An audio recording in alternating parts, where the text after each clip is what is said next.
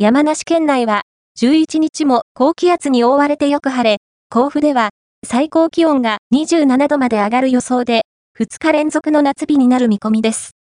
甲府地方気象台によりますと、県内は高気圧に覆われて、よく晴れ朝から気温が上がっています。